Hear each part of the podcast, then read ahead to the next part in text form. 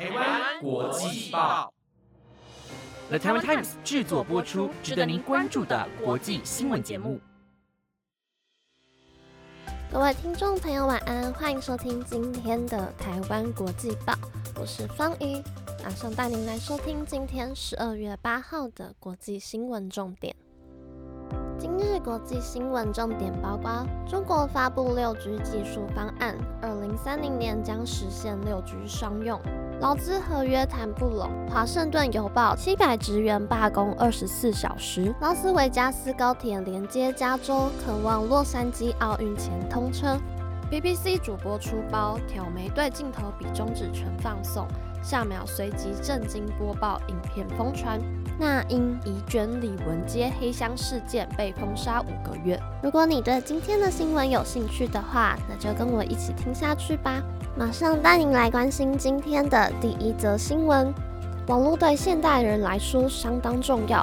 中国已经发布六 G 技术方案，让我们马上来看看。中国讯行通信研究所副院长、六 G 推进组负责人王志勤近日指出，六 G 技术的商用时间基本上在二零三零年左右。未来六 G 服务更多的是社会管理、社会治理层面的事情。中国六 G 推进组日前首次对外发布六 G 网络架构展望和六 G 无线系统设计原则和典型特征等技术方案。王志勤接受访问并指出，六 G 技术其实是五 G 更新的一个新技术，行动通讯每十年一代，因此以六 G 来看，它的商用时间基本上是在二零三零年左右，它的标准化制定时间会在二零二五年。他表示，到了五 G 后，现在大家会觉得速率提升有没有这种必要？不过。六 G 不仅仅是一个快字，现在的五 G 基地台只是支持通讯讯号的发送和接收。六 G 时代，基地台将同时支持通讯和感知，能够利用无线电波感知周围的环境、物体的形状和运动等。不仅能提升通讯的性能，还会催生新业务。王志勤表示，现在行动通讯网络是非常庞大的网络体系，基地台非常多。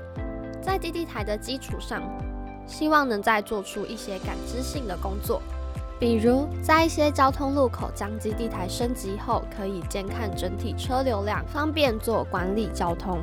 报道指出，中国正有序展开六 G 相关的技术试验，扎实推动六 G 创新发展。再来带您看到，因为劳资双方谈不拢，华盛顿邮报七百名职员罢工的新闻。美国最著名报纸之一《华盛顿邮报》工会表示，劳资双方在历时十八个月的合约谈判宣告破局，无法达成协议后，华邮数百名员工今天进行二十四小时罢工。根据法新社报道，美国媒体大环境动荡不安，这家日报也未能幸免。《华盛顿邮报》是由全球最有钱人物之一、电商巨擘亚马逊创办人贝佐斯所有。亚马逊积极抵制工会的努力。根据人力资源顾问公司数据显示，光是2023年上半年，新闻媒体业就裁撤了一万七千五百个职务。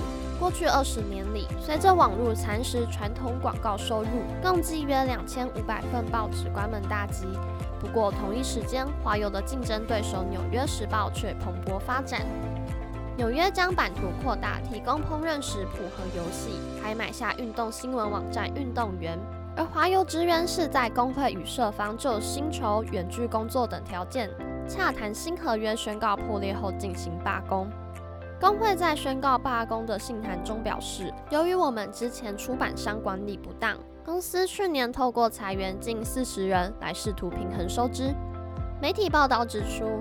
在美国前总统川普任内掀起媒体狂潮的那几年期间，华邮订阅户达到三百万人的新高，如今已降至两百五十万。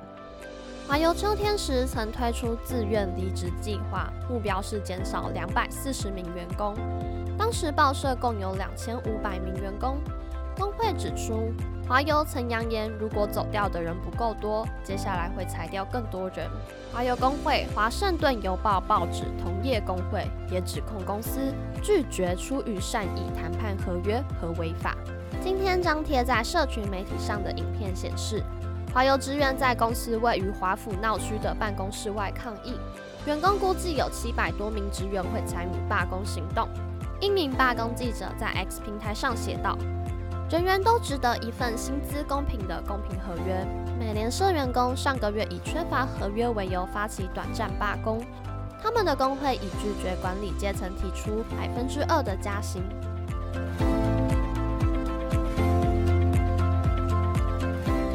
第三则和大家分享，赌城拉斯维加斯到南加州的高铁获得美国政府三十亿美元资助。预计二零二四年动工，二零二八年洛杉矶奥运前通车。美国白宫八日将宣布八十亿美元资金投入全国铁路的新建计划。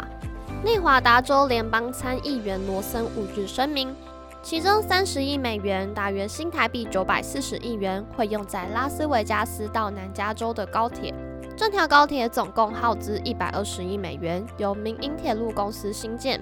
根据罗森声明稿，Brightline 公司获得运输部资助的三十亿美元资金，其他九十亿美元透过民间资金和债券筹措。根据该公司网站提供的数据表示，铁路全长两百一十八英里，最快时速两百英里，距离大约等同台湾高铁全长。目前从南加州大洛杉矶地区开车到拉斯维加斯，如果交通顺畅，大约四小时。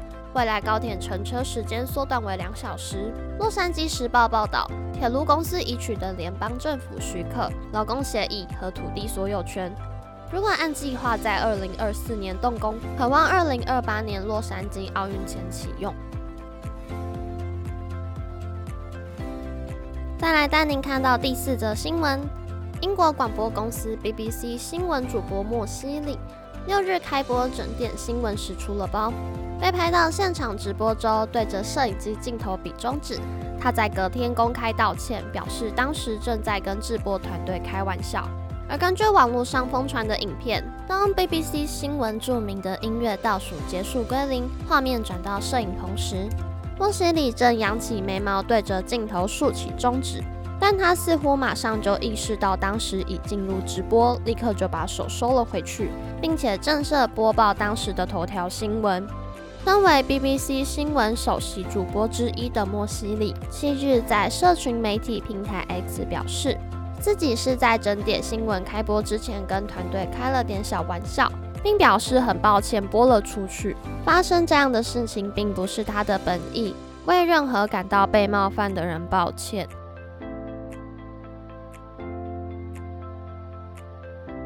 最后一则新闻为你们带来前阵子越演越烈的李玟事件。李玟生前为中国好声音学员抱不平，却被节目组欺负。一段九分钟控诉录音档，听得让人愤怒心碎，导致节目组暂时停播接受调查。而担任该节目导师的那英也被指出有黑箱内幕。成为众矢之的。如今传出那英遭湖南卫视切割，她在综艺节目生生不息的镜头被消失，引起热议。而另外节目还有一段是她与王菲合唱《相约一九九八》的影片，只留下王菲的镜头，更被发现那英的微博账号已停更五个月。最新一则贴文停在七月为《中国好声音》的宣传发文，诸多迹象被认为是遭到软封杀。那英今年风波不断。先是遭网友挖出他讽刺刀郎的歌是给农民听的，接着又被已故歌手李玟生前因党爆出《中国好声音》的黑料，一些参赛歌手更直指那英从中捞油水。事件发酵，导致那英的活动全部取消。